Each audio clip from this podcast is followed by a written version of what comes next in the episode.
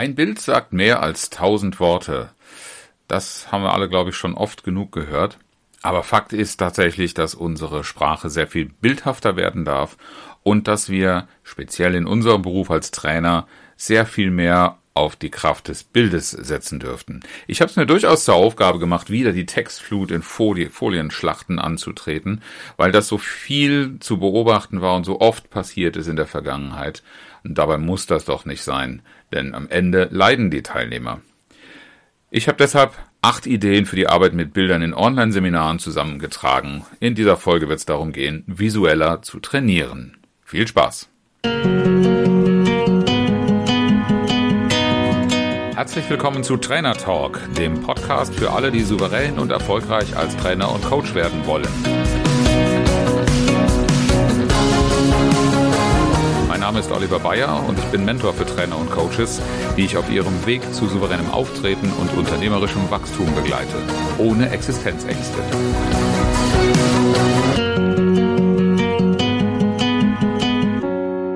Bevor wir in das Thema visueller Trainieren für diese Woche einsteigen, ein äh, kleines Erlebnis, das ich gerne mit dir teilen möchte. Ich habe nämlich ein ganz herzerwärmendes Feedback bekommen, in dem sich jemand bedankt hat für die viele Inspirationen, die sie bekommen hat im Trainer Talk Podcast das ist genau der Grund, warum ich diesen Podcast mache. Ich möchte dir gerne Ideen mitgeben, ich möchte Impulse austeilen, inspirieren dazu, Training interessanter zu gestalten, dich dadurch besser und interessanter für deine Kunden zu machen und damit letztlich einen wesentlichen Grundstein für deinen Erfolg zu legen. Vielen Dank also und wenn du jemanden kennst, für den diese Episoden, diese Inhalte ebenfalls eine Inspiration sein könnten, dann sei doch so gut und empfiehl mich gerne weiter. Immerhin kostet dieser Podcast nichts und da ist inzwischen eine ganz nette Sammlung an verschiedenen Aspekten und Inspirationen zusammengekommen. Vorab vielen Dank dafür. Ja, warum sollten wir eigentlich visueller trainieren? Das ist, glaube ich, nur schon eine berechtigte Frage, die man sich stellen darf und vielleicht ist die für dich auch gar nicht so neu. Ähm, nur im Online-Kontext stellt sie sich nochmal anders. Führen uns das nochmal zu, zu vor Augen. Warum sollten wir visuell trainieren? Visualisierungen, Bilder sind eine Information, die einfach sehr, sehr viel gehirngerechter ist. Sie kommt deshalb schneller an. Das äh, haben also nicht nur neuere neurobiologische äh, Forschungsergebnisse ganz eindrucksvoll belegt. Das ist eigentlich schon eine seit Jahrtausenden bekannte Tatsache, die schon die alten Griechen ganz gut kannten. Dieses Gehirngerechter ist zum einen fürs schnellere Verstehen, zum anderen aber auch für das Transportieren emotionaler Botschaften äh, geeignet. Wenn, wenn du dir Gedanken darum machen willst, welche Worte du wählst, um irgendeine Stimmung auszudrücken, wenn du vielleicht auch noch mehr an deiner Stimme arbeitest, so wird dir das mit Bildern oft sehr, sehr viel leichter fallen, weil Bilder dir ganz, ganz viel davon schon mal abnehmen. Das geht los bei der Gestaltung mit Farben und mit Licht, weil da ja auch sehr unterbewusst, sehr indirekt ähm, Dinge zum Ausdruck gebracht werden können, die du nur mit ganz, ganz vielen Worten in adäquater Weise darstellst. Das braucht viel mehr Zeit, erstens zum Darstellen und zweitens auch zum Verarbeiten für dein Gegenüber. Ein Bild weckt einfach in der Welt desjenigen, der es sieht, sofort Assoziationen und deshalb sind die Menschen in der Lage, daran anzuknüpfen. Das heißt, Neues zu verstehen, na, da bilden sich dann auch die Synapsen im Hirn neu und auf der anderen Seite auch ganz schnell in Stimmungen einzutauchen, die einfach mit bestimmten Erinnerungen verbunden sind. So funktioniert unser Gehirn. Und ganz nebenbei kann man über Bilder natürlich auch noch sehr gut eine Symbolik transportieren, auf die man sich immer wieder beziehen kann. Und ich habe schon gesagt, ähm, dass es, diese Bildinformation entspricht viel mehr unserem Gehirn. Und deshalb kommt auch ein zweites ganz starkes Argument für die Verwendung von Visualisierungen und von Bildern, nämlich das bessere Speichern. Es kommt nicht von ungefähr, dass so viele Eselsbrücken, die wir uns merken, entweder vom Tonalen kommen, aber noch viel, viel stärker vom Bildlichen, äh, einfach äh, uns es leichter machen, uns Fakten zu merken. Denn die Fakten an sich, die gehen an uns im Grunde vorüber, es sei denn, wir können irgendwo einen Widerhaken, einen Aufhänger, eine Verknüpfung damit finden, was wir schon wissen, was wir schon fühlen. Ganz, ganz stark werden die Emotionen angesprochen und die Emotionen spielen eine Schlüsselrolle für erfolgreiches und nachhaltiges Lernen. Denn Bilder sind einfach die gehirngerechtere Information. Unser Hirn funktioniert nicht so wie ein Lagerplatz, in dem alles wohl organisiert und an der richtigen Stelle liegt. Das lässt sich gar nicht so steuern. Du kannst es nur wieder auffindbar machen über entsprechende Assoziationen und deshalb machst du es deinem Gegenüber einfach schon viel, viel leichter, sich an etwas zu erinnern oder es auch jederzeit greifbar zu haben, wenn es bei ihm gut vernetzt ist. Und ähm, an der Stelle auch nochmal den Freunden der, der rationalen und analytischen, excelhaften Darstellung von, von Zahlen, Daten, Fakten. Es kommt zum Lernen und zum nachhaltigen Verankern eben nicht auf Logik und Argumentation alleine an. Die sind nur Mittel zum Zweck, Entscheidungen zu treffen oder dahin zu kommen, dass wir genau da landen, wo wir eigentlich mit dem Bild viel, viel schneller landen können. Nämlich etwas so verknüpft zu haben, dass es merkfähig für uns geworden ist. Das soll nicht heißen, dass du jeden Blödsinn sozusagen in die Welt blasen kannst mit dem und solltest mit dem richtigen Bild, aber du solltest dir sehr viel mehr Mühe geben, das passende Bild als Transportmedium zu finden, als darauf ganz lange Zahlen und Argumentationsketten aufzubereiten und zu zeigen. Die äh, können durchaus helfen, um Glaubhaftigkeit zu unterstützen, aber als alleiniges Transportmedium taugen sie halt nicht. Ein weiterer Punkt und ganz starkes Argument gerade für den Einsatz von Bildern im Training, sie animieren dein Gegenüber zum Mitmachen. Mitmachen durchaus schon mal auch im Sinne von Mitdenken, die Gedanken aufzunehmen und zu verarbeiten, mit denen du konfrontiert wirst ein Bild hat oft einen sehr, sehr belebenden Charakter. Es hängt natürlich ein bisschen von der Auswahl der richtigen Bilder ab, aber ganz grundsätzlich fördern Bilder, wenn sie mit einer positiven Botschaft auch in Verbindung bring zu bringen sind, äh, unbedingt das Energielevel.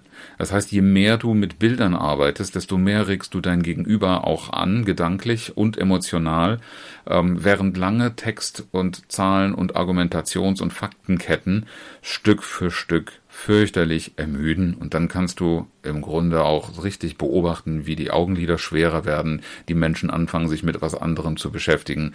Mit einer regelmäßigen Bildgestaltung, ähm, Visualisierung, die anregt zum Mitdenken, Mitmachen, bleiben die Leute einfach dabei. Und du musst nicht ständig selbst den Entertainer machen oder auch ähm, irgendwelche Kontrollmechanismen möglicherweise einführen je mehr du das, das verstehst, Menschen zu animieren, desto weniger ist es überhaupt nötig, dass du so auf sie eingehst, dass du genau hinguckst, was passiert da jetzt. Diese Kontrolle hilft niemandem. Und schlussendlich, und das ist ein Teil des Animierens zum Mitmachen, Bilder verleihen deiner Community, deinen Teilnehmern, deiner Gruppe, mit der du arbeitest, auch eine Sprache. Denn ganz oft kommen in Bildern Analogien zum Ausdruck und deshalb können die, die Dinge, die in dem Bild wiederzufinden sind, gerne genutzt werden sprachlich, um vielleicht viel, viel abstraktere Sachverhalte, die damit beschrieben werden sollen, ähm, äh, zur Sprache zu bringen. Ein ganz typisches Ding ist, ich mache ja sehr viel Führungskräfteseminare. Über Führung zu sprechen ist erstmal etwas sehr, sehr Abstraktes, was bei manchen Leuten gar nicht so richtig ankommt bei anderen schon, weil sie sich für die Materie interessieren, aber in dem Moment, wo ich ein Bild für Führung auswähle oder auswählen lasse, fängt sofort jeder an, ob, egal ob das im Sportzusammenhang oder ein gern genommenes Bild ist auf einem Segelschiff und die entsprechende Seemannschaft. Sobald so etwas als Analogie zur Sprache kommt, haben die Teilnehmer eine Sprache, finden Worte, um Dinge auszudrücken, was viel, viel leichter ist, einfach nur, weil ich ihnen ein Bild angeboten habe. Lange Rede, kurzer Sinn. Wie kannst du jetzt online mit Bildern arbeiten? Es gibt unzählige Möglichkeiten und wenn ich dir hier acht Ideen präsentiere, dann soll das beileibe kein Anspruch auf Vollständigkeit sein. Es ist einfach eine umfangreiche Auswahl aus meiner Praxis.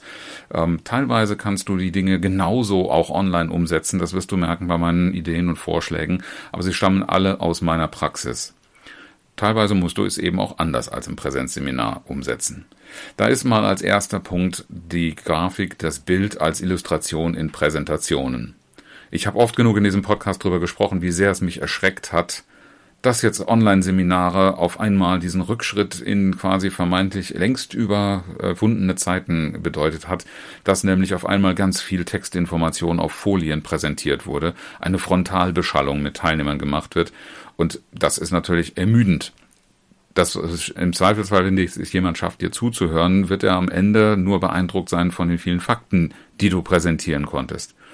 Also Regel sollte sein, Text zu reduzieren und äh, also beim Text gilt immer auch wie beim Flipchart sowas wie eine 4x4-Regel, also maximal vier Spiegelstriche mit je maximal vier Wörtern. Weniger ist definitiv mehr. Und dann kann eine Folie auch gerne mal einfach nur ein Bild sein. Ja. Also die Botschaft sollte auf jeden Fall durch ein Bild ausgedrückt werden. Und je mehr du in diesem Bild davon wiederfindest, desto weniger ist es auch nötig, es in Text zu gießen. Idee Nummer zwei. Lass den Text ganz weg. Mach mal eine ganze PowerPoint-Folie einfach nur ein Bild. Und das, was das Bild zum Ausdruck bringen soll, was du damit transportieren willst, das gibst du auf der Tonspur mit. Jetzt wirst du dir vielleicht denken, ja, es geht doch nicht, ich brauche doch ein Handout und wenn ich dann später dokumentiere, da ist nur ein Bild, da steht ja gar nichts drin, äh, worüber wir gesprochen haben und was entscheidend ist. Ja, du kannst ja durchaus noch deine Handouts und deine Textfolien mit einbauen. Blende sie nur bitte für, den, für die Dauer des Trainings aus. Du kannst es gerne auf der Tonspur mitgeben, aber das ist wie ein Weihnachtsbaum. Du musst dann auch nicht die Kugeln zählen, die du hinhängst, sondern Stück für Stück entwickelst du ein Bild und das gesamte Bild ist das, was wirkt. Und wer es nochmal genauer wissen will, der darf es ja zum Nachlesen gerne bekommen.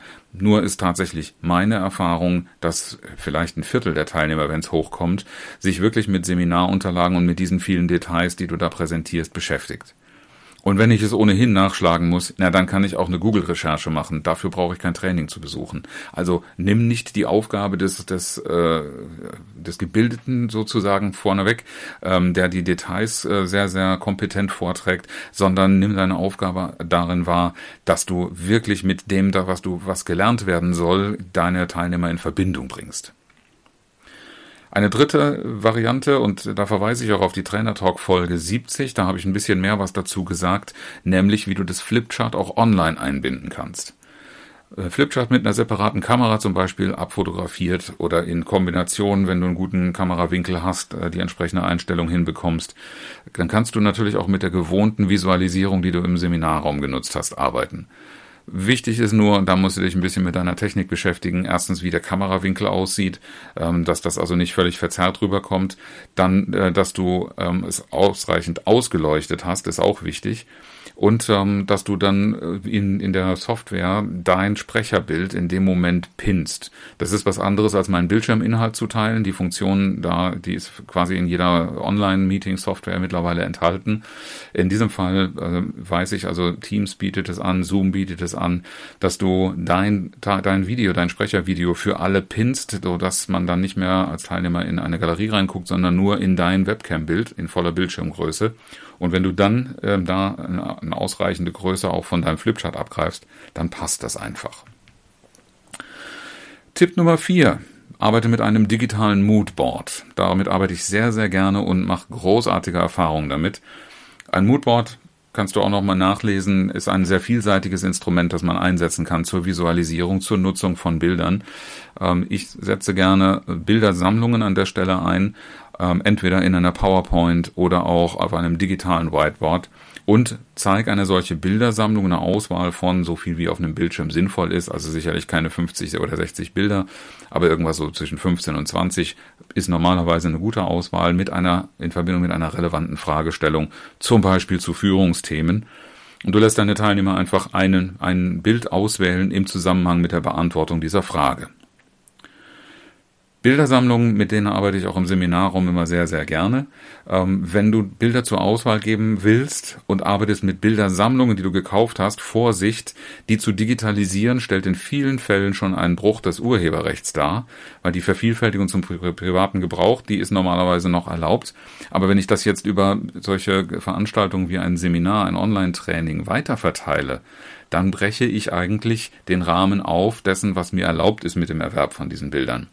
Das kannst du geschickt umgehen, indem du auf einer Webcam diese Bildersammlung zeigst. Wenn du also deine Bildersammlung zum Beispiel an eine Pinnwand oder ein Magnetboard äh, anbringst und darauf eine Kamera richtest, gut ausgeleuchtet, dann ist das ähnlich wie beim Präsentieren des Flipcharts. Erstmal über dein Webcam-Bild äh, eine ganz gute Möglichkeit, sowas zu zeigen. Und das ist ja keine Vervielfältigung des Bildes. Das zeigt einfach nur, was du physisch sowieso erworben hast. Und man kann natürlich diese Bilder dann auch dazu nutzen, je nachdem wie groß die Zahl ist, um zum Beispiel eine Reihenfolge zu bilden. Das ist ja jetzt wiederum eine Frage, für welchen Zweck du Bilder einsetzt. Aber insofern äh, eignen sich auch die analogen Medien mit einem guten, geschickten Umgang. Da, da muss man natürlich ein bisschen die räumlichen Verhältnisse dafür vorbereitet haben, kann man aber sehr, sehr schön auch digital mit Bildern arbeiten. Ja, und wenn du sagst, ach, das mit dem, mit dem Urheberrecht und sowas, das ist mir aber gar nicht recht, dann lass doch einfach deine Teilnehmer selbst arbeiten. Lass Sie selbst passende Bilder zu einer Fragestellung googeln. Denn dann suchen Sie im Rahmen dessen, was Ihnen zur Verfügung steht, etwas und das können Sie, wenn Sie es gefunden haben, mit den anderen teilen als ein Bildschirm, aber es ist, kein unrechtmäßig erworbener äh, äh, Bildteil. Und du hast aber trotzdem den Effekt, dass Teilnehmer in einem Bild etwas gefunden haben, worüber sie zu sprechen beginnen. Was ich auch sehr, sehr gerne einsetze als Bildmaterial, das ist das, was ich zur Visualisierung nutze. Das heißt Dinge, die ich selber auf dem Papier oder auf einem Flipchart darstelle.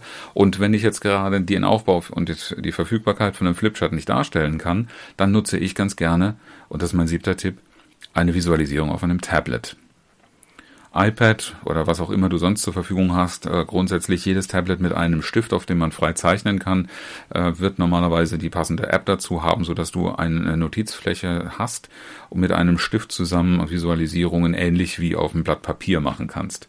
Das geht äh, je nach Software und ein bisschen Technik, in die man sich reinfuchsen mit vertraut machen darf, aber mit dem iPad war das wirklich nicht schwer. Zum Beispiel in Dokumente hinein ähm, egal ob das ein Word-Dokument oder eine PowerPoint-Präsentation ist, direkt hinein zu skribbeln. Und ähm, das sind Bilder, die du entweder, ähm, also wenn du die Dokumente hast, über das Bildschirmteilen verteilst, oder ähm, man kann ohne weiteres auch mit der passenden Ausstattung ein Tablet als Webcam-Bild abgreifen und darüber teilen. Und äh, dritte Variante eben auch zum Visualisieren auf dem Tablet ist, eine solche Notiz-App zu nehmen und die entsprechendes Zeichenergebnis als Bild in andere Medien, die du in äh, Live-Online-Training einsetzt, einzubinden. Und wenn dir das alles zu technisch und zu aufwendig ist, dann gibt es noch eine ganz einfache, klassische und bewährte Variante, nämlich Papier und Stifte. Gerade auch wenn deine Teilnehmer im Homeoffice zu Hause sitzen, dann werden sie vielleicht eher auch mal sowas wie Buntstifte, Filzstifte, irgendetwas zur Verfügung haben, mit dem sie eine Visualisierung zu Papier bringen lassen, sich äh, die, die machen lassen. Ähm, und damit arbeiten sie erstmal mit einem Medien, das ihnen vertraut ist. Denn manche Kunden sind gar nicht so erpicht darauf, super digital zu werden. Äh, denen ist das lieber und auch die Hürde ist dann in aller Regel geringer, wenn man einfach auf einem Papier ein bisschen was kritzeln kann, vielleicht auch die Versuche öfter mal dann beseitigen kann und nochmal neu anfangen kann. Also Visualisierungen auf dem Papier äh, in der Art und Weise, wie ich das tagtäglich vielleicht sowieso mache, kann im einfachen Fall auch mal mit einem Kugelschreiber sein ist eine niedrige Hürde, bringt deine Teilnehmer in Interaktion. Und ähm, das müssen auch nicht immer komplexe Bilder sein. Natürlich kann man komplexe Visualisierungen auf diesem Weg auch machen. Das nutze ich ebenfalls ganz gerne beim Persönlichkeitsentwicklungskontext zum Beispiel. Aber manchmal auch, gib mir mal ein einfaches Symbol in der Vorstellungsrunde, für, das für etwas steht, was dir persönlich wichtig ist. Zum Beispiel, dann nimmst du ähm, ganz viele einfache Visualisierungen und ganz äh, nebenbei kannst du damit zum Beispiel auch noch eine schöne Galerieansicht erzeugen. Wenn du nämlich bei dir auf dem Monitor die Galerie äh, aktivierst und dann alle aufforderst, ihr Bild in die Webcam zu halten machst einen Screenshot davon, hast du eine wunderbare Galerie mit einem Stimmungsbild, zum Beispiel, das du abgefragt hast oder aus einer Vorstellungsrunde. Und wenn du die Namen nicht einblendest, ist das sogar eine wunderbare Geschichte, selbst wenn die Teilnehmer aufgrund des Auftraggebers anonym bleiben sollen. Ja, an dieser Stelle will ich es jetzt mal bewenden lassen. Man könnte noch ganz, ganz viele weitere Ideen machen. Ich habe auch Software, die zum Beispiel mit Karten in digitaler Weise äh, äh, zu arbeiten ermöglicht, kennengelernt. Wenn dich das interessiert, dann melde dich gerne zu unserer Online-Trainer-Ausbildung an. Da stelle ich nicht nur diese Dinge vor, sondern da probieren wir sie auch aus. Den Link dazu findest du in den Show Notes. Ja, und wenn dir die Anregungen generell gefallen haben, dann abonniere natürlich auch gerne diesen Podcast. Und wie ich am Anfang schon gesagt habe, ich freue mich natürlich auch über deine Empfehlung dieses Podcasts. Abschließen möchte ich in bewährter Manier auch heute wieder mit einem inspirierenden Zitat. Heute von dem Fotografen Henri Cartier-Bresson. Ein gutes Foto ist ein Foto, auf das man länger als eine Sekunde schaut.